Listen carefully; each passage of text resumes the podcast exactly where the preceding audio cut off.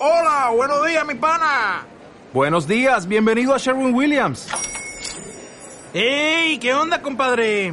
¿Qué onda? Ya tengo lista la pintura que ordenaste en el ProPlus app. Con más de 6.000 representantes en nuestras tiendas listos para atenderte en tu idioma y beneficios para contratistas que encontrarás en aliadopro.com. En Sherwin Williams somos el aliado del PRO. Bienvenido a Casa sobre la Roca, Iglesia Cristiana Integral. Queremos que conozcas a Jesús y que ese encuentro transforme tu vida por completo. El 2018 es el año de la Reforma Integral y hoy Dios tiene un mensaje especial para ti. Es tiempo de disponer tu corazón. Bienvenido. Bienvenidas. ¿Qué estamos trabajando este año? ¿Cómo se llama? ¿Y cómo van esas maticas? ¿Sí?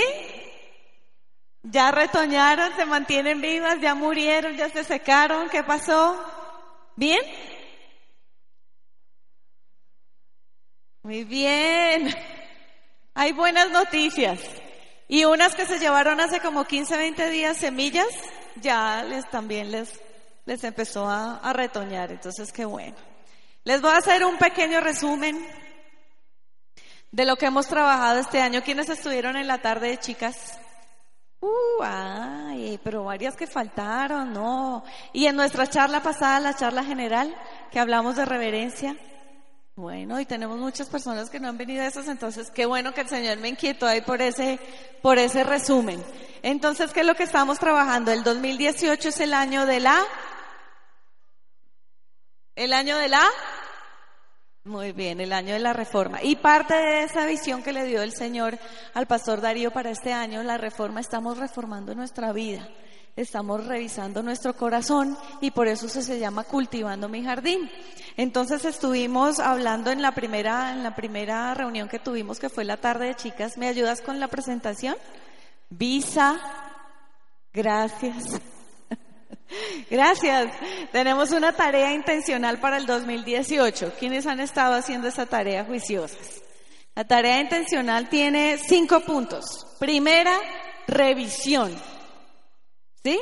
Entonces estamos revisando nuestros corazones, revisando nuestros hogares, nuestras actitudes, nuestras costumbres, a ver qué de todo eso se puede quedar o no. Segundo, limpieza. Es darnos cuenta de esas cosas que no están bien, poder arrancarlas, ¿no? Hemos arrancado ya cositas durante este año. El Señor ha sido súper claro y ha hablado acerca de aquellas cosas que llevan, pueden llevar años ahí y es tiempo de arrancarlos, ¿cierto? Tercero, siembra, porque hay cosas que faltan ahí y necesitamos sembrar. Necesitamos sembrar en nuestro corazón y en nuestros hogares varias cositas Ahora repasamos lo que aprendimos en la última reunión y vamos qué es lo que el Señor nos dice para, para hoy. Bueno, cuidado, porque ahí es donde la mayoría de las veces físicamente muere una matica, ¿cierto?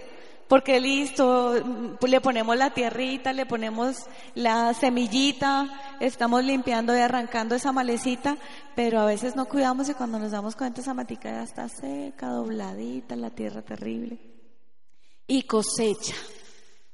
Que aprendimos por una obra de teatro que hicieron acá, que esa cosecha se da. Naturalmente, si nosotros hacemos lo primero, la cosecha se va a dar naturalmente. Y Dios nos ha pedido que demos fruto, ¿no?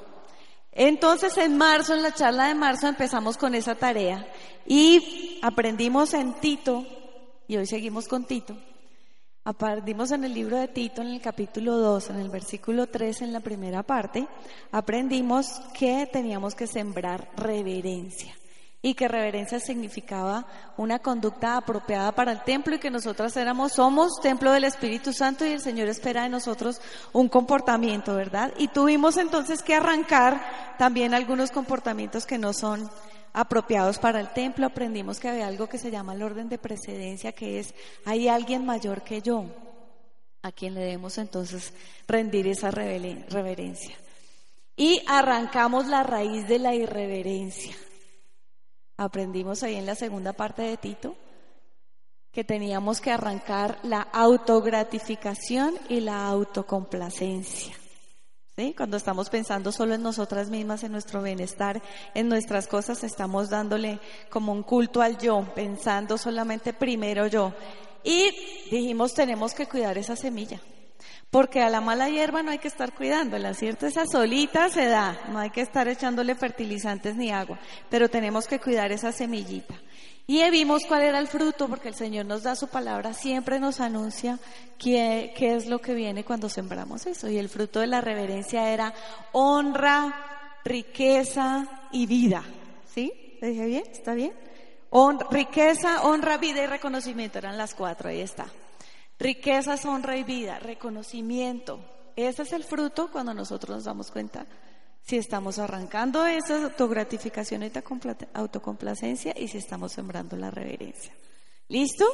Y esa charla se llamó Sé diferente, sé reverente, porque esto, esto que estamos aprendiendo, tanto el año pasado como este año, son cosas como contraculturales, que van contrarios a lo que el mundo enseña, a lo que uno aprendió, en su casa, en el colegio, al crecer, con las amigas, con el mundo. Hemos aprendido otras cosas y yo les preguntaba al final de esta charla pasada, ¿qué es lo que vemos en el mundo? ¿Reverencia o irreverencia? Irreverencia es como de moda, sí, hay que hablar así, hay que ser así, la, la rebelde, la diferente, la que va en contra, y lo que estamos aprendiendo es lo que dice el Señor. Entonces, ser diferente, ser reverente fue lo que aprendimos. Vamos a arrancar con lo de hoy. ¿Sí? Ya las puse como en contexto. Vamos a ver el Señor hoy qué nos dice de sembrar y arrancar y cuidar y cosechar para hoy. Entonces ustedes tienen una hojita. Quiero que cada una de ustedes escribe ahí tres mujeres que admiren. Ponga ahí el nombre de las tres mujeres que admira. No, se puede ser cualquier persona, puede ser alguien de la farándula, puede ser una cantante, puede ser una actriz, puede ser tres mujeres que ustedes admiran. Entonces ponga ahí, por favor, el nombre de esas tres mujeres. Tres nomás, porque a veces dicen, no, pero es que yo admiro a aquella por una deportista, por ejemplo. Podría ser. ¿Listo? Ahora, escriban al frente por qué la admiran. No sé, poner escribir al frente porque la admira. Entonces uno dice, bueno, yo puedo admirar a, eh, bueno, una mujer que admiro, por ejemplo, Catalina Castaño. ¿Sí? Deportista, uy, le tocó con las uñas, casi terminando su, su parte de carrera de tenista, vino un cáncer. ¡Wow! Mujer que yo guerreando, guerreando y está agarrada en las manos del Señor, súper linda, predica, o sea, comparte del Señor, es evangelista y, y puede contar testimonio del poder de Dios en su salud. Cosechó títulos, nunca se dejó deslumbrar de eso, una vida muy, muy clara con el Señor. ¿A quién admiras y por qué? ¿Listo?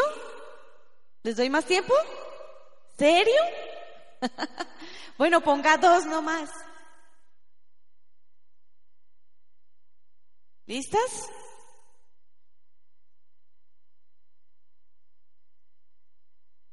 Y al frente pongan qué les ha enseñado o les ha aconsejado esa mujer. No necesariamente si es una persona que no conozco, que no es cercana, no necesariamente dice, ven, Angélica, es que yo quiero enseñarte qué, pues no la tengo cerca, pero sus acciones me enseñan algo. ¿Qué me ha enseñado o me ha aconsejado esas mujeres que yo admiro?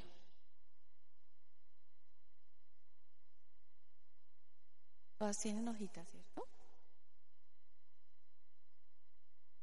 ¿Qué me ha enseñado o me ha aconsejado cada una de esas mujeres? ¡Wow!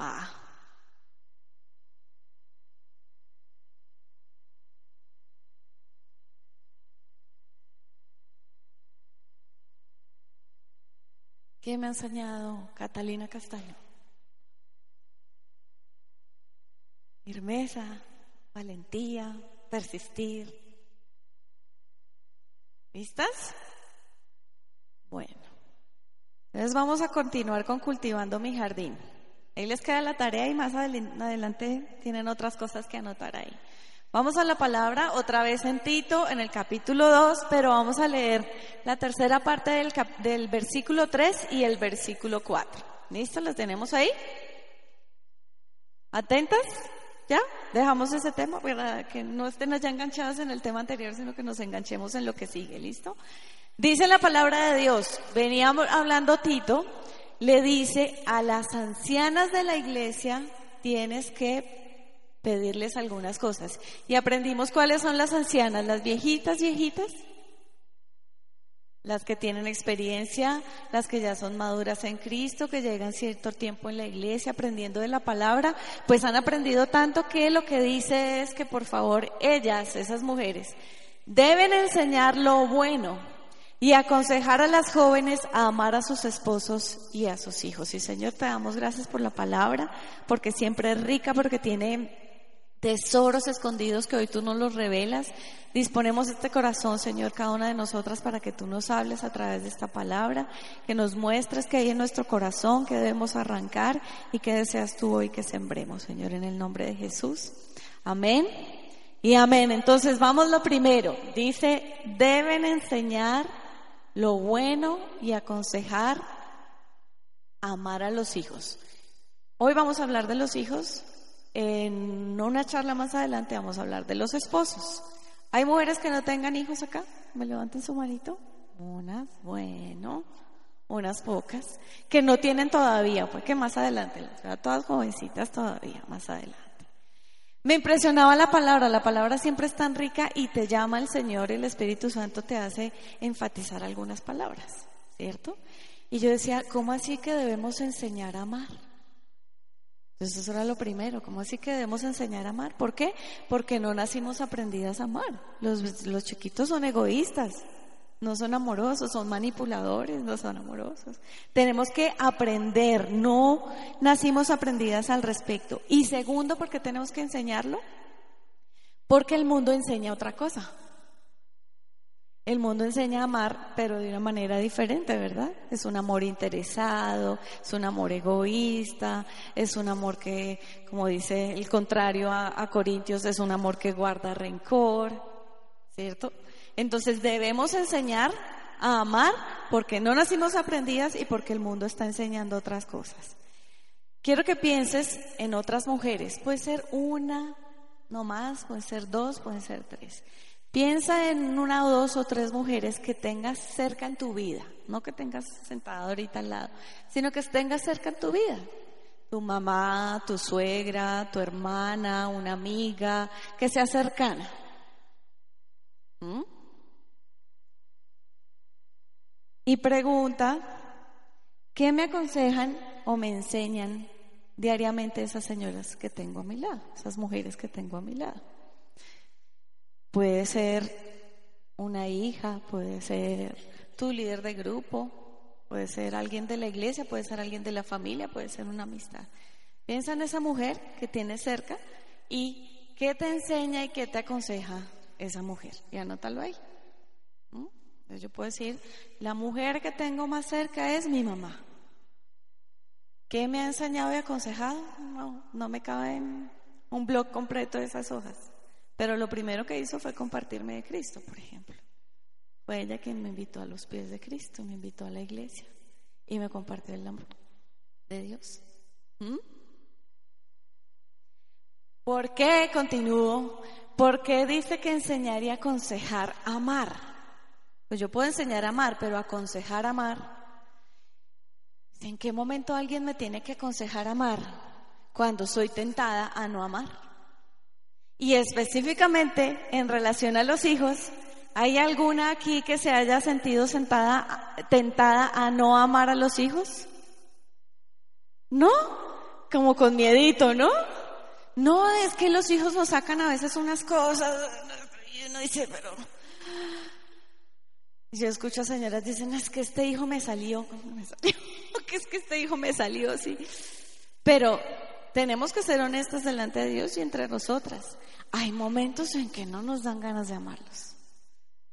¿No? Que a veces dice uno, dice el pastor José Ordóñez cuando están chiquitos, uno dice, ay divino, me provoca comérmelo. Cuando llegan a la adolescencia, dicen, ¿por qué no me lo comí? Ay, sí, porque a veces, ¿cierto? O yo soy la única. Ah, bueno, y mis hijos son los únicos que, que no les casa el apellido. Por eso dice que no solamente enseñar, sino aconsejar. Porque va a haber momentos en que decimos, no, yo quisiera que, ¿a qué hora se casan y se van? Escuchaba decir mamás así, ¿cierto? Bueno, primero, eso es el primero. El segundo está con la misma frase, deben enseñar y aconsejar, pero la parte de amar a los hijos. No me no enfatizo la parte de enseñar y aconsejar, sino la parte de amor. ¿Qué es lo que quiere Dios entonces que sembremos hoy en nuestro corazón? Amor por los hijos.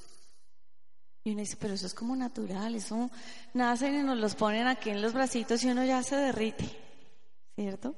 Pero como sabemos, crecen y hacen cosas y dicen cosas y nos parten el corazón y ahí es donde decimos, ah". Dios hace algo hermoso y es que nos crea en una familia. Y lo que nos está llamando aquí a amar a los hijos es no solamente amar al esposo y a los hijos, sino es en general amar la familia. Que amemos el concepto de familia, que fue diseño de Él. Y amemos ese diseño de Él. ¿Por qué? ¿Qué es lo que dice el mundo? La familia es diferente, no es necesario. ¿Mm? El Señor nos llama a enseñar a amar a los y a los hijos, es decir, a la familia, al hogar, independiente de tu estado civil, de si tienes hijos o no, de si estás casado o no, el Señor me llama a amar la familia y el mundo me dice algo contrario. Siempre el mundo quiere dañar y desvirtuar lo que Dios ha diseñado. Y Él nos hace un llamado de atención acá. Algunas no se han casado, algunas no tienen hijos, más adelante los tendrán, pero independiente de ese estado, ama la familia, el concepto que Dios creó. Y es tan bíblico y tan lindo el concepto que Él se llama nuestro Padre y nos llama a nosotras, nuestras hijas, sus hijas, y dice que, y que hacemos parte de la familia de Dios. Así que eso, eso que vivimos como en lo físico, también lo es en lo espiritual. Y es un valor grandísimo el que el Señor le da a la familia. Entonces Él quiere que amemos a nuestros hijos, ¿ok? Quiero que en esa hojita pienses un momento y escribas qué cosas aprendiste en tu casa materna, en tu familia, en tu hogar. No ahora que eres mamá o que eres esposa, sino en tu casa con tus padres, con tus hermanos, con, las personas que hayas vivido, con quienes te hayas criado. ¿Qué cosas aprendiste en la familia? aprendí a compartir. Única mujer de sándwich, un hombre mayor, un hombre menor, un hermano mayor, un hermano menor. Ahí vienen esas comidas, porque los chinos tragan, entonces ¿quién se queda sin comida? ¿No se va a comer eso? Ese pedacito de platanito frito que está doradito, delicioso, que tú lo dejas de último en el plato, ¿cierto? ¿Sí? En un segundo aprendí a compartir. Me tocó aprender a compartir. ¿Qué cosas aprendiste ahí? Quiero escucharlas, que me digan. Sí. ¿Qué aprendieron? ¿Qué, fue enseñado en su casa, Angie? La de mi papá, el amor de mi mamá, a cocinar, a jugar con mis hermanos. Eh, Tiene el ojo guau a jugar con niños porque me tocó criar a mis hermanos. Oh, Kleenex acá, por favor. ¿Quién más quiere compartir algo que compartir? Amar a Dios. Siempre, siempre, siempre. En mi casa. Wow, es de las privilegiadas. Bueno, muchas de nosotras llegamos a Cristo ya estando mayorcitas y nuestros, nuestros padres no eran cristianos. ¿Quién más quiere compartir qué aprendió en casa? Se aprendió también lo malo, me encanta que lo digas, esa es Ruby. esa es Ruby. ¿Qué más pueden haber aprendido? Bueno o malo, ¿qué aprendiste malo, Ruby? El matriarcado. ¿De dónde eres? Barranquilla. Es barranquillera, vivió en Bucaramanga. El respeto. ¿Dónde aprendimos, aprendemos normalmente autoridad? En la casa. ¿Dónde aprendimos que es una herencia? Cuando le dejaban a uno la ropa del hermano mayor. Eso es una herencia, ¿no? Total. Yo anoté varias. Tengo aquí. Conexión. Conexión. Conexión entre sus hermanos. Con una sola miradita ya sabíamos que era lo que que queríamos hacer alguna maldad o algo. Veíamos una oportunidad y una miradita, pum, pum. ¿Cierto? Pertenencia. ¿Pertenencia? Cuando empezaron a caer los chinos iban mis dos hermanos adelante y yo tenía ¿ah? como guardaespaldas que nos cuidara. Aprendemos una cantidad de cosas. Herencia, autoridad, protección, provisión, enseñanza, aprendizaje, disciplina. ¿Quién aprendió disciplina? ¡Ah, la chancleta, la correa. Duro, ¿no? Acordarnos de eso nos hago a los ojitos porque si hay alguien que eh, hablando de esto se alborota alguna herida, por favor saque cita de Consejería de Sanidad Interior. La idea es que podamos hablar de esto y como dice Job, no nos, nos olvidamos de nuestros pesares o los recordaremos, pero como el agua que pasó, o sea, sin dolor. Si hay alguna que hay algo, es bueno. Paciencia, seguridad, tolerancia. ¿Qué es lo que tenemos que sembrar? Amor por los hijos. Fuimos hijos y ahora estamos en casa con unos hijos. Y entonces los hijos nos dan la oportunidad, ese nuevo hogar nos da la oportunidad de empezar cuaderno con letra bonita. ¿Se acuerda cómo empezaba uno los cuadernos? ¿Y cómo los terminaba? Cuando compra uno cuadernito empieza a hacer la letra muy clarita. Pero hay varias clases de amor. Hoy les voy a hablar de dos clases de amor. El uno se llama fileo. ¿Lo encontraste por ahí? Gracias. El amor fileo significa cariño, ternura, afinidad o afecto, un amor más de amistad. Y el segundo se llama el amor ágape. El amor ágape es un amor más sacrificial, incondicional, basado en principios. Déjamelo ahí, no me la vas a pasar. Es amor con compromiso. ¿Cuál creen de estas dos clases de amor que, que me está diciendo el Señor en este versículo de Tito que necesito tener hacia mis hijos? Gracias. ¿Cuál? Ágape. ¿Por qué? somos incondicionales con ellos, todo lo que está ahí les enseñamos. ¿Alguien más que me diga por qué el ágape?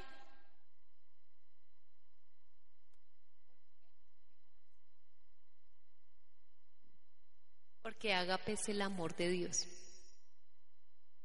Y ese amor incondicional y sacrificial lo acabamos de celebrarlo en Semana Santa. Pero les tengo una sorpresa. Adivinen cuál es la palabra que usa Tito. La primera. En este versículo usa el amor fileo. ¿Mm? Y uno dice, ¿cómo así? Volvamos a leer. Cariño, ternura, afinidad o afecto, amor de amistad. Me está aconsejando, me está diciendo que enseñe y aconseje amar a los hijos con un amor de amistad. Ay, pero hemos dicho que no tenemos que ser amigos de nuestros hijos. No, es más afinidad o afecto. Yo sé que muchas de nosotras hemos tenido que usar más el segundo en algunos momentos. De pronto cuando estaban bebés uno decía, sí, no, el fileo. Te quedaba horas viendo el bebé. Ay, parpadeó, ay, se rió, ay, sí, ¿cierto? Y un poquito más grandecitos, preescolares, en primaria, que sale uno, que va al cine, que juega, que el parque, que el fútbol, que suba, los disfrutamos un poquito más. Pero empiezan en otras edades donde ya la cosa empieza a pasarse de fileo a agape, a, a sacrificar, a incondicional, a porque eres mi hijo. Pero aquí el llamado es al fileo. Y me impactó leyendo eso, me impactó leyendo eso.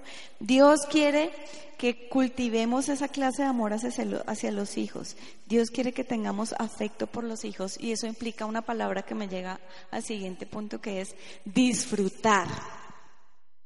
No disfrutamos, perdón, disfrutamos lo que valoramos y valoramos lo que disfrutamos. ¿Cómo? Disfrutamos lo que valoramos y valoramos lo que disfrutamos. ¿Qué es lo que quiere el Señor? Que disfrutemos de nuestros hijos. Mm, ¿Lo hacemos 100% todo el tiempo? Mm.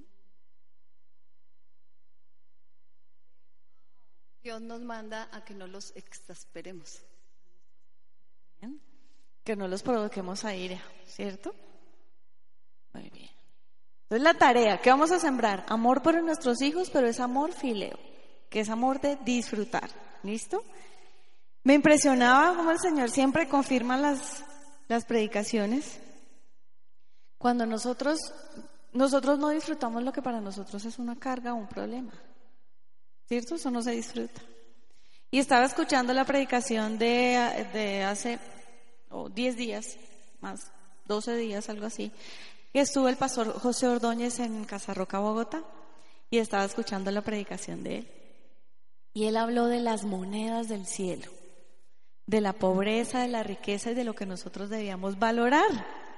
Impresionante. Y dice, tercera moneda, los hijos. Y yo quedé, ¿sí? Ya teniendo el tema decía, ¿qué es esto?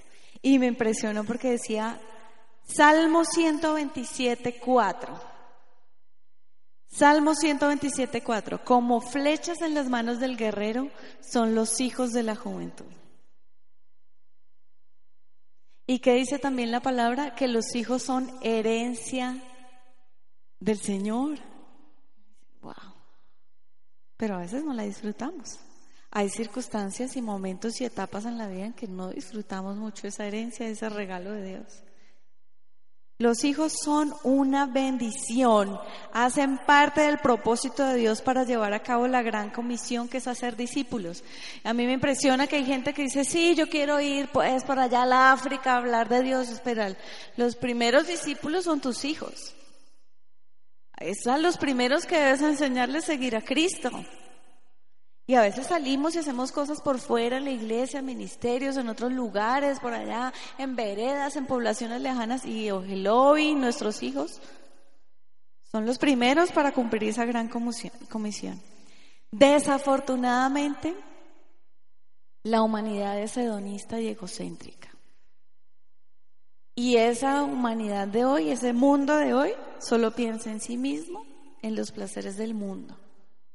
Nosotros ya arrancamos esa raíz, ¿no? De autocomplacencia y autogratificación.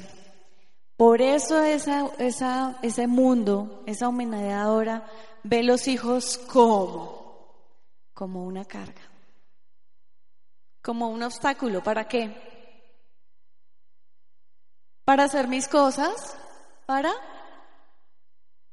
para la realización personal, para el éxito personal, el éxito profesional, para enriquecerse. Los hijos son un gasto, ¿sí? ¿Qué más? ¿Son un obstáculo? ¿Son un problema? ¿Son una carga? ¿Sí? ¿Es verdad o no? ¿Estoy hablando de otro mundo? ¿Yo vivo en otro mundo? Es así. Eso es lo que escuchamos en el mundo. Son una carga, un limitante para alcanzar el desarrollo profesional y económico, un obstáculo para lograr sueños anhelados, un estrés.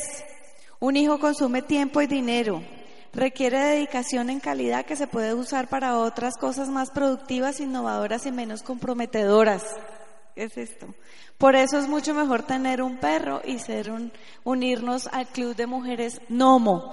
El club de mujeres Nomo es el eh, No Mother. Así se llaman, ya las califiquen así. No Mother, o sea, no mamá, mujeres no mamá y deciden. ¿Respetable? Sí, pero estamos enseñando lo bíblico. ¿Listo? ¿Qué diferencia hay con tener el perrito? Pues yo ahora como tienen los perros algunas personas digo, pues ya no hay diferencia. ¿Cierto?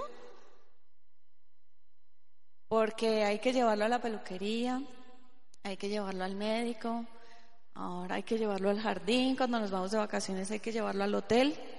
Y hay hoteles para perros y el hotel donde vamos a ir no tiene para los perros. Humaniza. De acuerdo. Entonces, de una manera, de una manera tratándolos como un animal, yo podría decir, no hay que cambiarle los pañales, se le da siempre el mismo concentrado, eh, le pago entrenador, jardín, peluquería, eh, más bien no cambia durante sus años de vida, si ya está viejito, se enferma, o huele maluco, o ya tengo que viajar, o me aburrí, lo regalé, sí, y no me van a demandar en el bienestar familiar. Miren la cantidad de gente que decide no tener hijos y tener perro. ¡Wow! eso no fue el diseño de Dios. Hay padres e hijos, hacen parte de la familia de Dios. ¿Listo? Tenemos que arrancar eso. Tenemos que arrancar esos pensamientos de son una carga, son un problema, ¿qué hora se irá? Y yo escucho de verdad, yo que, o sea, que consejería, mujeres que dicen, es que a qué hora se va, ya se casa y se va, porque es un problema, porque es una carga, porque, y si es hombre, mejor dicho, el mercado no aguanta. ¿Ah? Es el engaño del mundo.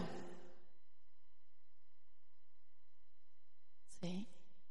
Mira qué está diciendo que enseñemos y aconsejemos a amar al esposo y a los hijos, es decir, el concepto de familia.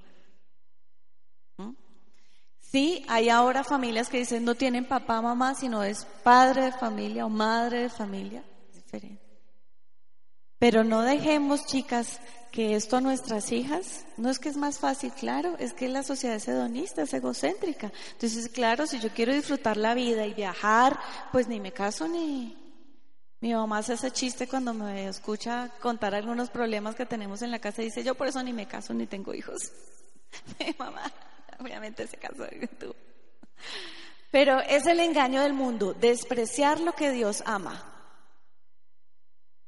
Tenemos que arrancar eso, el desprecio por la familia, el desprecio por los hijos, el desprecio por el esposo, que lo veremos más adelante. Despreciar lo que Dios ama y despreciar lo que Dios diseñó. Yo sé que yo me meto acá en terreno, es fuerte. ¿Cómo así? Pero si es decisión de ellos, sí, tengo muchos amigos que han decidido no tener hijos, respetable, pero yo te estoy diciendo lo que dice la palabra. Es el diseño, el Señor nos creó a Adán, ¿cierto? Y lo dejó solito. Le dijo, no es bueno que esté solo, y le, le entregó a Eva. ¿Y qué les dijo? Fructifiquen y multiplíquense. O sea, de ahí, ¿cómo, cómo, de dónde, qué sacamos de ahí? No hay otra manera de explicar, de, no, es que Dios pensaba, nada, ese es el diseño de Dios. Pero voy a hablar un poco de feminismo. Entonces hay una imagen que tengo ahí, la de la revista Time, ¿está ahí? Esa, gracias. Esta es la portada de la revista Time de 12 de agosto del 2013. Y dice ahí, vida libre de hijos. ¿Qué imagen hay?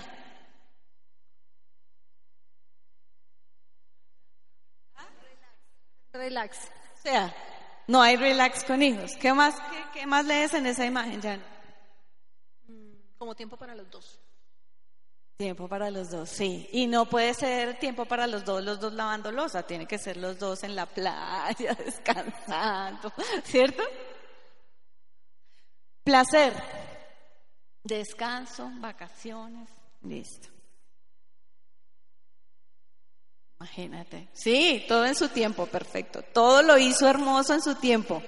Bueno, esto también es importante, pero ¿por qué conectas una imagen de estas con un, con un título que dice vida libre de hijos? ¿Mm? Entonces quiero es que veamos ese feminismo y eso que nos está mandando el mundo. En 2007 causó furor en Europa un libro de Corinne Mayer que se llama 40 buenas razones para no tener hijos. Ahí está la, portada. 40 buenas razones para no tener hijos. ¿Mm? Entonces me dice, wow, pues es respetable y la persona que lo decida tendrá sus razones y podrán ser 40 o más. Pero ¿por qué causa esto tanta sensación en, en Europa. Y yo les voy a leer algunas frases del libro. Amamantar es esclavitud. La vida con hijos es una vida trivial. La familia es una prisión interior. Maternidad o éxito, elige una. Wow. ¿Sí? Y esto es lo que está en el mundo. Entonces, ¿estamos llamadas a marcar la diferencia? Tal. Entonces yo digo, ¿por qué si esto sale en revista Time y en un libro que causa furor en Europa, nosotras tenemos que hablar y enseñar? Hablar y enseñar. El Señor nos está llamando a enseñen y aconsejen, enseñen y aconsejen. ¿Sí? Miren esta frase, dice, las ideas tradicionales sobre la feminidad y la maternidad estropean la vida de las mujeres. Les impiden ser creativas e inteligentes y progresar en sus carreras. ¿Verdad o mentira? Mentira al mundo, mentira a Satanás. ¿Sí? Y yo leía esto y específicamente decía, ¿cómo así que les impiden ser creativas, inteligentes y progresar? ¿Cierto? Gracias, yo dije, yo pensé lo mismo al contrario y puse y escribí eso. Se necesita creatividad para jugar, enseñar, entretener, alimentar a nuestros hijos. Amén. Ay, denle un aplauso a Dios, Él hace los diseños hermosos. ¿Qué sacan los hijos de nosotros? ¡Wow! ¿Sí? Entonces, hoy le jugué al avioncito, mañana ya el avioncito no sirve, mira, a ver qué va a usar, el trencito, el carrito, ¿cierto? Y para jugar con ellas no se necesita imaginación y creatividad toda. ¿Cómo así? les impiden ser creativas e inteligentes y progresar en sus carreras. Lo que yo concluyo es que definitivamente esta persona que escribió esto no estaba disfrutando. Si tuvo hijos, no estaba disfrutando. Y si no los tuvo, pues está hablando de algo que no conoce. No sé, o de pronto su niñez fue tenaz y vio a una mamá muy amargada o algo, o sea, no se trata de juzgar, pero sí la conclusión es, wow. Miren estas otras imágenes, Silvi. Esta de la, no, es que se me daña el cuerpo, es que me salen estrías, es que después me escurro toda. ¿Ah? Todas esas cosas que pensamos, dame la siguiente. Y vivieron felices para siempre. ¿Ah? El príncipe allá sentado levantando las piernas, el perro, el desorden, los chinos. Y dame una más. Esa. Cena conejos versus cena libre de hijos. Entonces, bueno, acá al frente está así la pareja así muy romántica con su vino y al fondo están los que tienen hijos. No se alcanza a ver muy bien, pero sí, claro. Todas hemos ido a un restaurante con hijos. ¿Cómo comemos? Frío. ¿Cierto?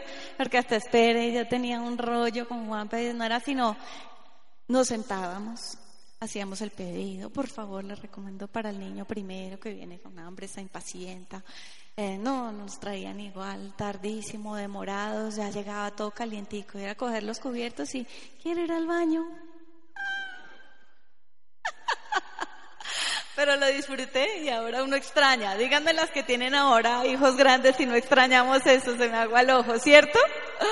Ay, no, que te vayas a tu cama, que tú tienes tu cama, que no puedes dormir con los papás y ahora soy, ven, arrúchate aquí al lado mío, arrúchate aquí al lado mío. Ay, qué locura. Tenemos que disfrutar, tenemos que arrancar todas esas ideas de nuestra cabeza, de nuestra sociedad, de las personas que tenemos alrededor. Tú pensaste y anotaste en esa hoja personas que admiras y por qué las admiras. Y las personas que tienes alrededor que te han enseñado y en la familia que aprendiste. Ok, ahora volteamos las cosas. Y es tú tienes que ser esa mujer de influencia.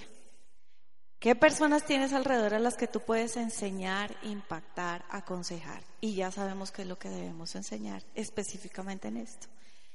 Enseñar y aconsejar, amar a los hijos. Entonces yo veía todas esas imágenes como quejándose de, de la vida con hijos y despreciando el diseño de Dios y despreciando la vida con hijos y puse esta siguiente foto. Es el pastor Darío con mi esposo y Juan Pablo bautizándose. ¿Sí o no vale la pena? ¿Sí o no vale la pena, chicas? Esta es la cosecha.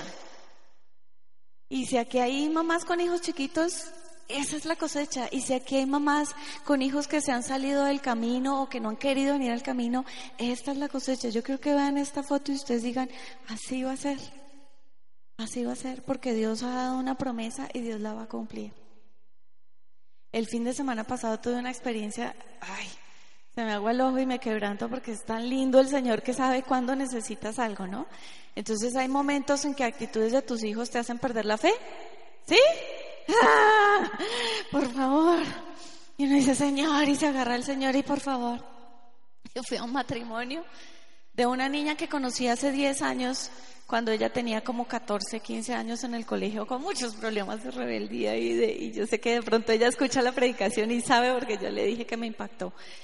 Eh, la conocí, resumen, la echaron del colegio, con eso, justo justamente no se trata de juzgarla, sino de contarles como la historia. Como, mujer y como humana de carne, uno dice, la echaron del colegio, no, esa china rebelde. Se nos perdieron del panorama toda la familia un tiempo y ahora regresan y regresa ella con novio y dice, me va a casar. Lo confieso, pensé tan mal. Sí, yo no. El chino no debe ser cristiano, claro, pasó acá adelante, yo no, y lo trajo obligado. ¿Sí? Porque juzga uno rápidamente, ya le pedí perdón al Señor y ya contristé mi espíritu, ¿dónde está? contristé mi espíritu, pero ya lo había otra vez al respecto. Y esa como lo pesimista, ¿no? Siempre ves como eso. Cuando no, que van a hacer preparación de matrimonio y empieza la consejera no a contarme su caso, sino a decirme, Cris, ha sido un caso muy lindo. Ya, ellas no, no deben, ni yo escucho los eh, comentarios acerca de, los, de las consejerías. Solamente me hizo el comentario de, ha sido un caso lindo. Y yo, wow. Y empecé como, ¿qué es esto? Voy al matrimonio el sábado. Y hacen unos votos este par de chinos que me dejaron, me pusieron a llorar. Y cuando pasamos al salón a la recepción, en vez de, no sé, que el brindis o las palabras del papá o lo que sea, que el balso, lo que sea, ella dijo, yo tengo que decir algo que Dios me dijo que diga y cuenta su testimonio. Cuando se escucha un testimonio en una boda, en un matrimonio, todo es como, uh, uh, ponga la música. No. y ella se ha parado y ha dicho frases, se me quedaron así grabadas como, yo en esa rebeldía y mis papás me insistían y que la iglesia y que siguiera y yo en una rebeldía alejada pensando disfrutar cuando ahora sé que con Dios se disfruta, el triple. Wow, yo esta es la misma niña que yo tenía en consejería hace 10 años en el colegio.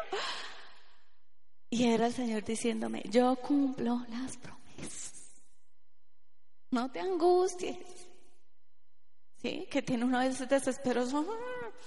O aquel hijo que se alejó y que pronto vino a Rocaquit siempre, pero ya ahora en la universidad se fue, malas amistades, muchas cosas.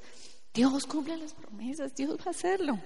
Y me sentaba yo en esa mesa compartiendo con esa mamá. Me decía, Cris, Dios es bueno y Dios es fiel. No puedo decir nada más. Se mantuvieron, oraron, porque a veces uno dice, uy, si ella sigue así o si él sigue así, mejor dicho, ¿qué le espera? No. Dios cumple las promesas, haz tu parte ámalos, disfrútalos. Ah, ya las hice llorar. ¿Qué tenemos que sembrar? Valoración a los hijos, valoración a tener los chicos, no despreciar la familia haciendo eso. Qué engañadas están esas personas que no tienen la oportunidad, o más bien su decisión más que la oportunidad, de tener hijos. ¿Qué aprendimos con los hijos? Gracias, sí. ¿Qué aprendimos con los hijos? Miren, se pierden del placer de ver cómo un ser humano evoluciona. Aquí tengo, gracias. Cómo un ser humano evoluciona. Ay, ya se movió, ya se sentó. En esta semana me dijo Carlitos, el esposo de Marilyn, me dijo, se me cayó la niña. Le dije, ¿qué pasó con la Pues claro que todas sabemos, porque ya los tenemos grandes, que lo tenía, la tenía ahí, pero resulta que en un momento ya aprendió a sentarse, hizo así, y Esas cosas las disfrutamos, todos sus cambios, sus primeras palabras, el primer diente, cuando se bajó de la cama, cuando ya está en el colegio, el llanto de la primera ida, de jardín, bueno, mil cosas. Nos perdemos de ver la evolución de un ser humano y de ver la influencia que tenemos sobre ese ser humano. Cuando sale con alguna palabra como nosotros la decimos o alguna mueca del papá y cosas así, wow. ¿De qué se pierden? Eso es innovador, ¿no? Un hijo nos confronta con el pasado. Mm, nos acordamos de cómo era nuestra mamá y dijimos, en la vida voy a decirle eso a mi hijo y nos vemos diciéndole lo mismo. ¿Sí o no? yo decía que no le voy a decir Nos confronta, nos enseña a perdonar y muchas veces al tener los hijos es que sanamos y perdonamos a nuestros papás y valoramos lo que fueron nuestros papás. Ya cuando siendo nosotras mamás decimos, uy, no, mi mamá sí me aguantó mucho. Yo digo, uy, no, a mi mamá, yo creo que mi mamá me dio mucho juguete, pero yo digo que me, que me faltó. De verdad que era yo grosera, respondona y par de cachetadas, pero yo creo que me hubiera ganado muchas más de lo grosera que era con ella. Sí, yo sí, esa misma santa. sí, antes de Cristo, después de Cristo. Decía mi mamá, decía, a usted solo le falta pegarme. Y sí, verdad, solo me falta pegarle. Nos confronta, nos enseña el perdón, nos enseña a valorar a nuestros papás. Un hijo nos permite proyectarnos y soñar también. Muchas hemos tenido sueños y de pronto, ay, yo siempre quise tocar piano, mi hija ya toca piano, ay, siempre quise ballet, mi hija, entonces la llevo a leer, etcétera. Pero esas proyecciones o esos sueños no son conforme a, nuestras carencias o sueños no cumplidos, sino conforme a los propósitos de Dios, ¿no? Eso es lo que sabemos nosotras. Tiene que ser de acuerdo al, al al propósito de Dios. Hay una palabra ahí en tercera de Juan 1.4 y dice, el Señor dice, Nada me produce más alegría que oír que mis hijos practican la verdad. así debe ser. Si Él se alegra con nosotros cuando nos ve que estamos haciendo las cosas bien, nosotros también nos tenemos que gozar con que nuestros hijos crezcan, se involucren. No se imaginan la llorada de mi mamá y mía la primera vez que Juanpa se subió allá a tocar la batería y a cantar. ¡ah! pensar que es de los dos años, eso es ver la fidelidad de Dios. Un hijo es una oportunidad para depender más de Dios. Wow. Cuando empiezan a salir a fiesticas y no llega, dígame qué hace usted. Orar es cuando uno más ora, más depende de Dios. Señor, por favor, cuídalos cuando empiezan por ahí con una mala amistad. Como ellos van cambiando, los hijos son un reto para aprender. Todo el tiempo tenemos que estar aprendiendo, orando. Bueno, ahora viene esto, ahora tengo que leer sobre, sobre noviazgo y amiguitos. Antes tenía que ah, leer, era de, no sé, de nutrición, ahora tengo que leer de otras cosas. Es un reto. Crecer con ellos es un reto. Nos implica tener más disciplinas espirituales. Entonces, yo no, no lo recuerdo, no recuerdo haber ayunado por algo de mis hijos en edad escolar, pero llegaron a bachillerato y ya, ayúdenme. ¿Cierto? Por alguna amistad, por alguna cosa. Entonces, nos hace crecer, nos implica retos. Y dice la palabra de Dios en Proverbios 22, 6, instruye al niño en el camino correcto y aún en su vejez no lo abandonará. Así que una de las cosas que tenemos que hacer es estar instruyéndolos, instruyéndolos. Es aprendizaje permanente. Pero este me impactó, el que dice herencia. Un hijo en Cristo trasciende y es multiplicador del mensaje de la palabra de Dios. Y les voy a leer este versículo, Salmo 78, los versículos del 3 al 8.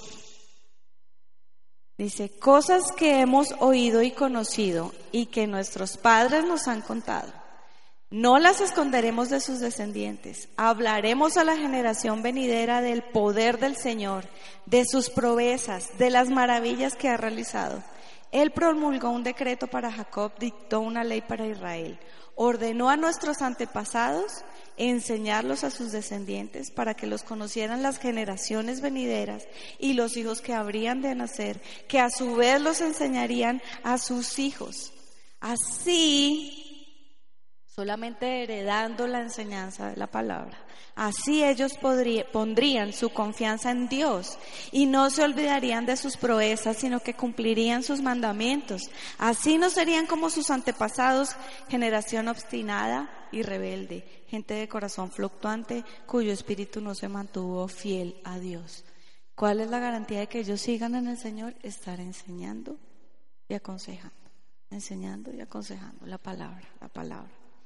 Salmo 70, ¿no está ahí, eh, Silvi? En, el siguiente, en la siguiente no está. Salmo 78, versículos 3 al 8. Nos garantiza esa herencia. ¿Mm? Dice uno, pero yo he aprendido tanto del Señor, ¿a quién, se, ¿a quién le entrego ese legado? A tus hijos. Y no implica cuando dice que le cuentan todas esas proezas, que era una obligación de que los que habían pasado por el desierto antes de llegar a la tierra prometida tenían que contarles lo que ellos habían vivido en Egipto, lo que habían vivido durante el desierto y tantas veces que el Señor se glorificó, les dio de comer, les dio de beber, todo el tiempo que los cuidó, que los protegió. Y no se vayan a olvidar de Dios cuando lleguen a esa tierra prometida. Pues ¿cómo no se olvida? Porque usted le está diciendo, de esto me sacó el Señor, de esto me sacó el Señor. Y cuando tú ibas a nacer, esto. Y cuando te enfermaste de esto, esto. Y cuando no había plata para la universidad, esto. Y cuando pasó tal cosa, esto. Tienes que estar contándoles a tus hijos que ellos es literal ver que Dios ha obrado en sus vidas. Eso va a aferrar su corazón a Dios. El ver que Dios ha estado con ellos y que Dios ha sido fiel con nosotros. Hay, a veces, y en consejería esto se recibe mucho, yo me estoy alargando porque hay muchas cosas que no están ahí escritas que el Señor me está diciendo, haciendo decir. En consejería llegan mujeres a veces con dificultades, por ejemplo, económicas, y dicen, pero es que yo le he hablado a mis hijos de un Dios poderoso, de un Dios que provee, de un Dios que prospera, y resulta que, ¿cómo hago si para la noche es una guapanela con pan? Entonces pensamos que como que eso va a ir contrario a lo que le hemos enseñado a mi hijo y que mi hijo va a dudar de Dios porque tocó agua panela y pan. Por favor, si en esos momentos de necesidad es cuando Dios se glorifica y donde le enseñas tantas cosas, vamos a ser agradecidos, igual de agradecidos con el, no sé, el pollo a la no sé qué, que con la guapanela y el pan. Son oportunidades de enseñar cosas muy valiosas. Los momentos de necesidad. ¿Cómo le va a hablar de un Dios que sana si estoy enferma? Es un Dios que a pesar de la enfermedad tú estás ahí. ¿Eres más ejemplo en ese momento? ¿Tu reacción cómo es? Cuando las cosas van mal es una mayor enseñanza para tus hijos que cuando todo está bien. Ah, pues que cuando todo está bien, perdóneme, todo el mundo reacciona bien. ¿Cómo ven tus hijos que reaccionas y manejas esos momentos de dificultad? Eso debe quedar grabado en sus corazones. Y finalmente tenemos que sembrar verdadero amor. Yo creo que algunas de ustedes ya me han escuchado. Una cosa es amar a los hijos y otra cosa es estar enamoradas de los hijos. Y este tema lo van a ampliar en las reuniones de grupo. ¿Mm? Es un extremo. Yo no puedo ni menospreciar a mis hijos ni idolatrar a mis hijos. Y pilas que como mamás tendemos más al segundo. ¿Mm? Y especialmente eso que lo van a trabajar en los grupos cuando son mujeres cabeza de hogar, porque empiezan a ver sus hijos ya crecidos más como su cabeza y no como un hijo que debe estar sujeto a usted. ¿Mm? Entonces, hay un artículo que lo voy a leer así a toda, pero si quieren podemos ir pasando, esto ya es más de como de tips, entonces si quieren podemos ir pasando el refrigerio porque no me coja la noche. Hay un artículo que me impactó, justo preparando el tema llegan esos mensajes, ¿no?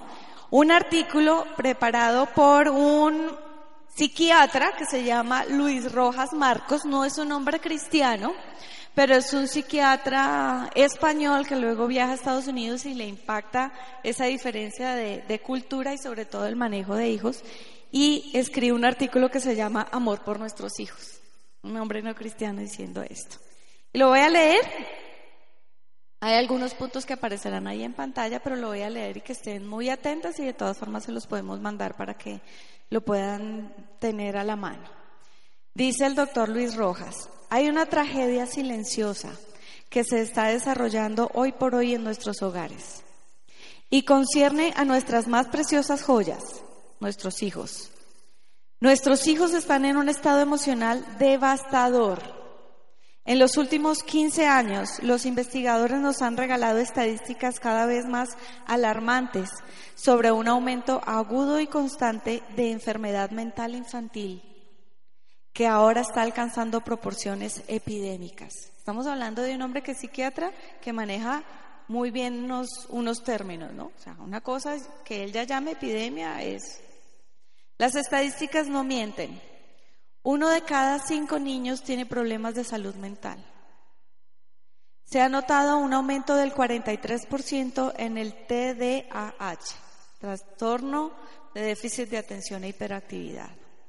Se ha notado un aumento del 37% en la depresión adolescente. 37%. Se ha notado un aumento del 200% en la tasa de suicidios en niños de 10 a 14 años. Estos son números que de pronto son, entre comillas, nuevos para nosotros, pero las circunstancias no son nuevas para nosotros. ¿sí? Yo puedo decir, ay, no, el doctor inventó el agua ahí.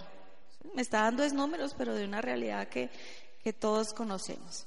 Continúo con el artículo. ¿Qué es lo que está pasando y qué estamos haciendo mal?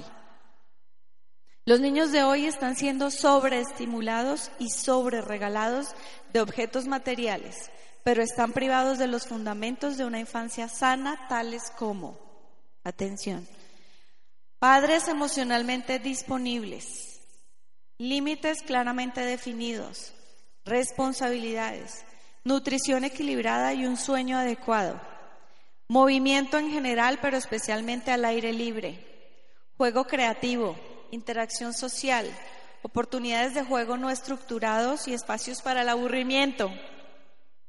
En cambio, estos últimos años se los ha llenado a los niños de padres distraídos digitalmente, padres indulgentes y permisivos que dejan que los niños gobiernen el mundo y sean quienes pongan las reglas. Un sentido de derecho, de merecerlo todo sin ganárselo o ser responsable de obtenerlo. Sueño inadecuado y nutrición desequilibrada. ¿Qué nos estamos dando? Un estilo de vida sedentario estimulación sin fin, niñeras tecnológicas, gratificación instantánea, ausencia de momentos aburridos. ¿Le suena? dice, en el mundo y también entre nosotros, también entre nosotros. ¿Qué hacer? Dice él. Si queremos que nuestros hijos sean individuos felices y saludables, tenemos que despertar y volver a lo básico. Amén. ¿Sí? Yo le diría lo bíblico. Lo básico, lo que, lo de hace años. Ay, no, pero tan retrógradas que son es de ahora.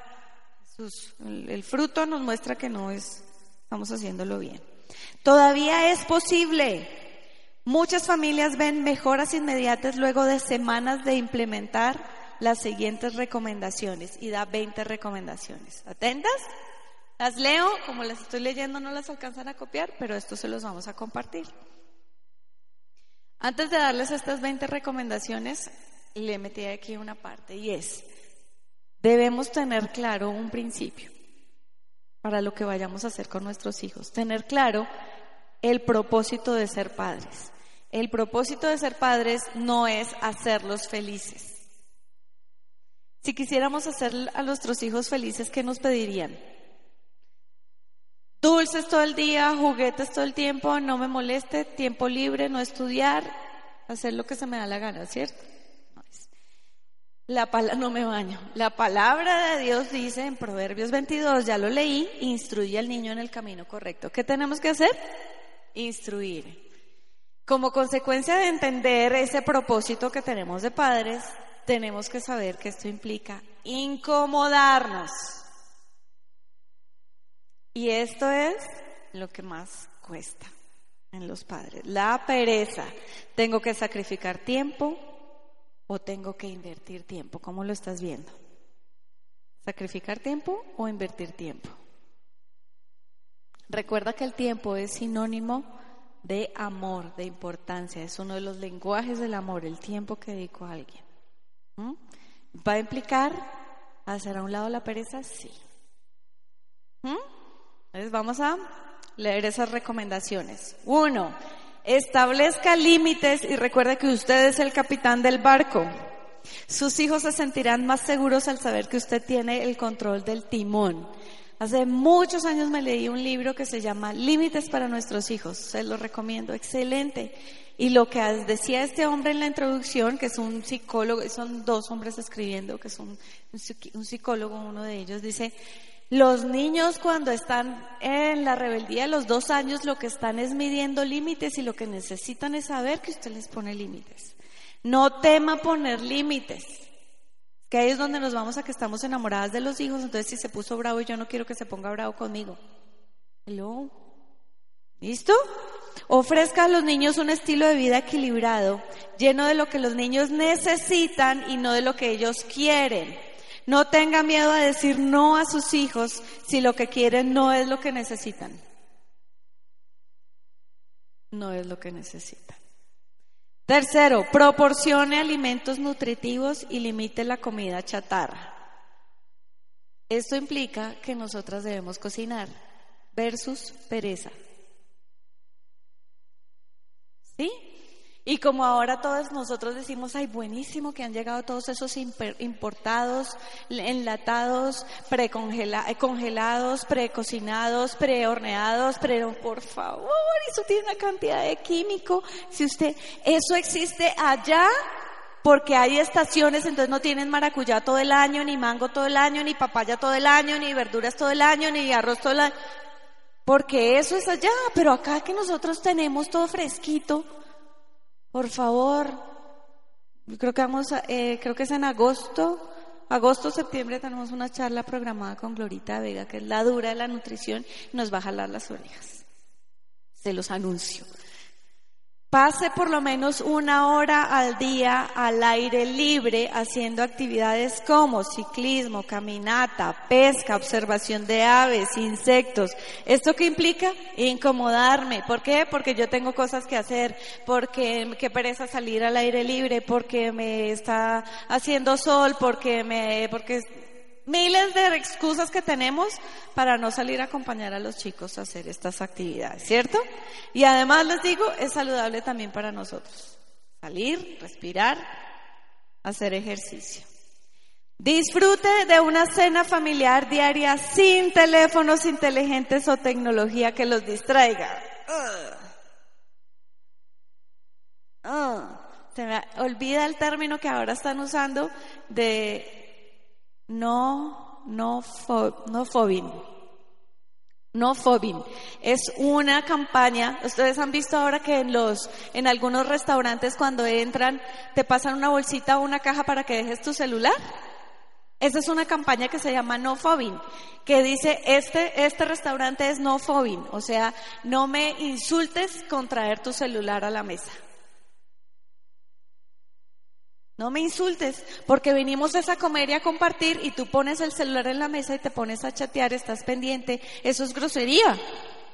Eso es insultarme. Y entonces eso lo he llamado ahora no fobin. Y muchos restaurantes lo están diciendo o ponen en la mesa la cajita para que todos metan sus celulares y cierren la cajita y nadie se conecte. ¿Ah? Y no lo hacemos en la casa. Tenemos que hacerlo en la casa. Listo. Jueguen juegos de mesa como familia. Si los niños son chiquitos, déjese llevar por, llevar por los intereses, permita que ellos manden en el juego. ¿Mm? Involucre a sus hijos en alguna tarea o quehacer del hogar de acuerdo a, a, su edad. Doblar la ropa, ordenar los juguetes, colgar la ropa, desempacar el mercado, poner la mesa, dar de comer al perro, sacar la basura. Tantas cosas. Participe. ¿Saben qué pasa? Que nosotros tenemos como malos recuerdos de eso en nuestra casa. Que nos, ay, me ponían a lavar la losa y quejarte. Entonces no queremos hacerle a, sus, a nuestros hijos, pero resulta que eso fue duro para nosotros, pero nos formó. Entonces estamos privando a nuestros hijos de esas herramientas de formación. ¿Ok? Implemente una rutina de sueño consistente para asegurar que su hijo duerma lo suficiente. Nuestros hijos son trasnochadores. No se pueden acostar a la hora que ellos quieran. Los horarios serán aún más importantes para los niños de edad escolar. Tenga una agenda.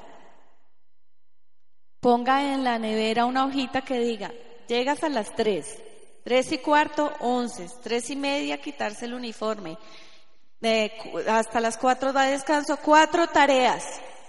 ¿El niño lo tiene ahí? Y anuncie, por favor. Faltan 10 para las 4, a las 4 te sientas a hacer tarea.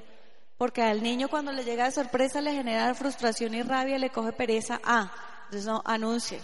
Estás jugando el videojuego, te quedan 10 minutos. Listo, mami. Me faltan dos minutos. Dos minutos, dale, termina. ¿Ok? Uy, Dios mío. Enseñar responsabilidad e independencia. No los proteja en exceso contra la frustración o la equivocación. Equivocarse les ayudará a desarrollar resiliencia, la capacidad de levantarse de una, de una caída, de un problema. Y aprenderán a superar los desafíos de la vida. Jugábamos juegos de mesa y Juan Pablo perdía y salía directo a un sofá verde que había en la sala. Yo, el papá detrás, ven acá. Ven acá. Enséñenle cómo superar esa frustración. No cargue la mochila de sus hijos. No lleven sus mochilas, no les lleven la tarea que se les olvidó, no le pele los bananos, no le pele las naranjas si lo puede hacer por sí solo. A los cuatro años ya lo puede hacer. A mí me tocó varios años con mi mamá en casa. Entonces las abuelas, todo picadito, todo licuadito. Enséñeles a esperar y retrasar la, la, gratificación. Espere, paciencia, ya ahorita. ¿Ah? Ponen a cargar algo en internet y no cargue. Mm, espera, espera, todo se lleva un tiempo. Proporcione, esto me encantó. Proporcione oportunidades para el aburrimiento ya que el aburrimiento es el momento en que la creatividad despierta. No se sienta responsable de mantener siempre a sus hijos entretenidos, pero ¿sabe qué pasa? Que eso requiere paciencia nuestra, porque empiezan, ¿qué hago? Estoy aburrido. ¿Qué hago? ¿Qué hago?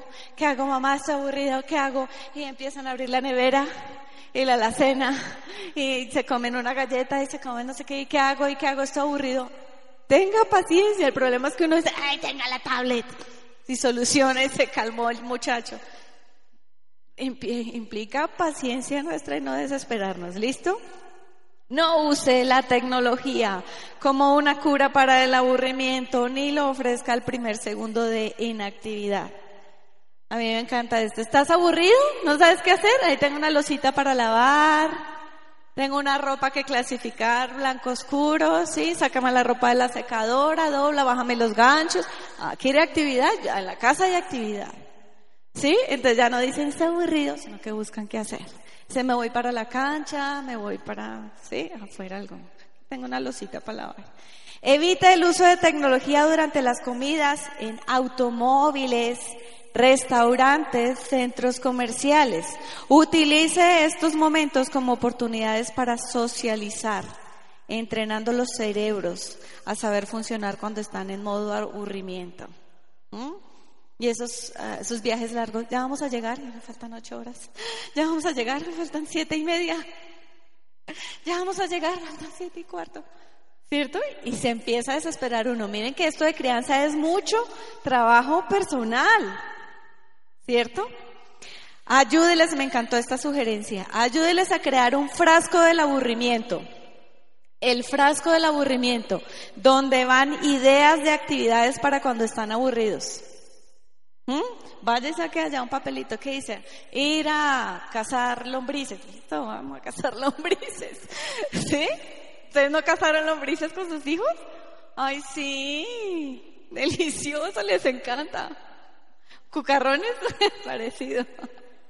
Esté emocionalmente disponible para conectarse con los niños y enseñarles habilidades sociales. Está aburrido, vamos al parque, pero nosotras estamos ahí en el computador. Ahorita, ahorita, ahorita, ahorita llovió, ahorita son las seis, ya hace frío, ya no hay que, no podemos salir. ¿Cierto? Disponibles emocionalmente. Apague los teléfonos por la noche cuando los niños tengan que ir a la cama para evitar la distracción digital y nosotros le adicionamos una cantidad de tentaciones ahí, ¿no?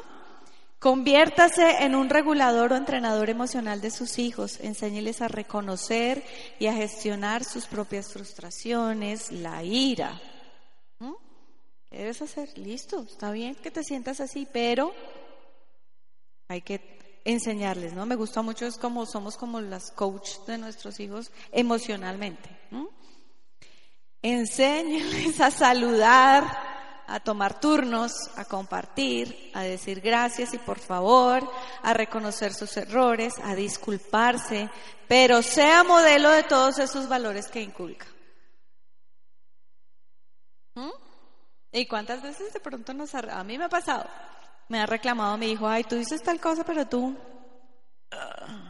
¿Sí? Bueno, no se trata de que él me juzgue, pero sí es un llamado de atención. Es decir, lo que yo predico lo tengo que aplicar, ¿no? conéctese emocionalmente. Miren, esto lo escribió un psiquiatra, no cristiano. Conéctese emocionalmente, sonría, abrace, bese, cosquillee, lea, baile, salte, juegue, gateo con ellos. Yo le sumé la última, disfrute de ellos, de su compañía. Dios ama a los niños, a los hijos, quiere que nosotros los amemos. Son un regalo de Dios, Dios quiere que disfrutemos ese regalo. Amén. Les tengo tarea o más bien reto. A partir del sábado van a recibir por WhatsApp, si están en, todas están en WhatsApp de su grupo. ¿Sí? Las que no, por favor, abren con la, con la líder de su mesa, si tienen WhatsApp, o lo van a recibir también por correo ¿Todas reciben correos de Mujer Integral? ¿Recibieron la invitación de hoy, por ejemplo? Listo. Si hay alguien que no, igual ahí están pasando la hoja de asistencia y están poniendo el correo. ¿Qué es lo que van a recibir? A partir del sábado van a recibir unos retos, unas reflexiones y unos versículos, porque el abril es el mes de los niños. Y vamos a estar trabajando todo esto, todos estos tips, ideas, cosas como las que hoy leímos, las vamos a estar dando para que en el mes de abril estemos muy concentradas en disfrutar de nuestros hijos. Dicen los psicólogos que para crear un hábito se necesitan 21 días.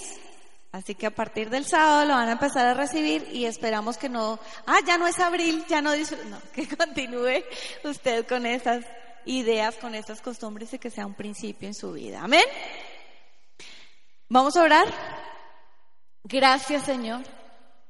Tú nos das tu palabra, Señor, y en algo tan sencillo hoy, Dios, de que debemos enseñar y aconsejar, amar a nuestros hijos, nos estás enseñando tanto, Señor.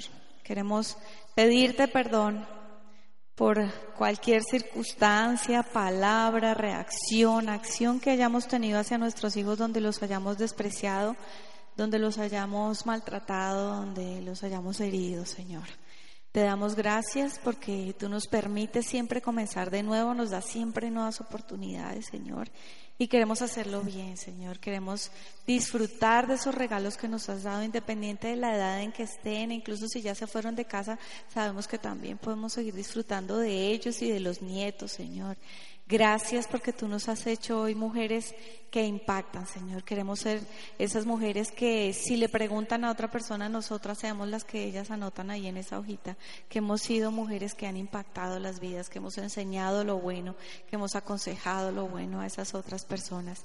Queremos asumir hoy ese, ese rol, ese reto, esa tarea que nos estás dando, Señor, de impactar a otras mujeres, de enseñar y de aconsejar a otras mujeres, no lo que a nosotros nos parece, Señor, sino lo que tú dices en tu palabra. Gracias por enseñarnos hoy, por tenernos tanta paciencia, porque esto que estamos aprendiendo, tú como papá ya lo has hecho con nosotros, nos has amado, nos has disciplinado, nos has dado provisión, nos consientes, eres fiel, eres bueno, nos acompañas, eres nuestro proveedor, nuestro protector.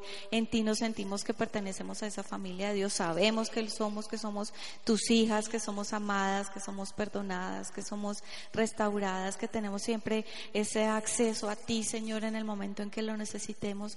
Papá, que en estos días de abril podamos estar reflexionando en cómo eres tú como papá y cómo esperas que nosotras seamos como mamá, Señor, independiente de la edad, Señor. Y gracias, Señor, por amarnos, por sostenernos, Señor. Te entregamos este resto de día. Bendice nuestro regreso a casa, Señor. Y gracias por lo que nos has enseñado hoy, Espíritu Santo, en el nombre de Jesús. Amén. Sabemos que Dios llegó a tu corazón con una palabra especial. Repite en voz alta, después de mí, esta sencilla oración. Amado Jesús, te doy gracias. Reconozco que soy pecador, pero también reconozco que tú, Jesús, eres Dios, que te hiciste hombre, moriste y resucitaste. Te abro la puerta de mi corazón. Haz de mí la persona que tú quieres que yo sea. Te recibo ahora mismo como mi Señor y mi Salvador. En Cristo Jesús. Amén.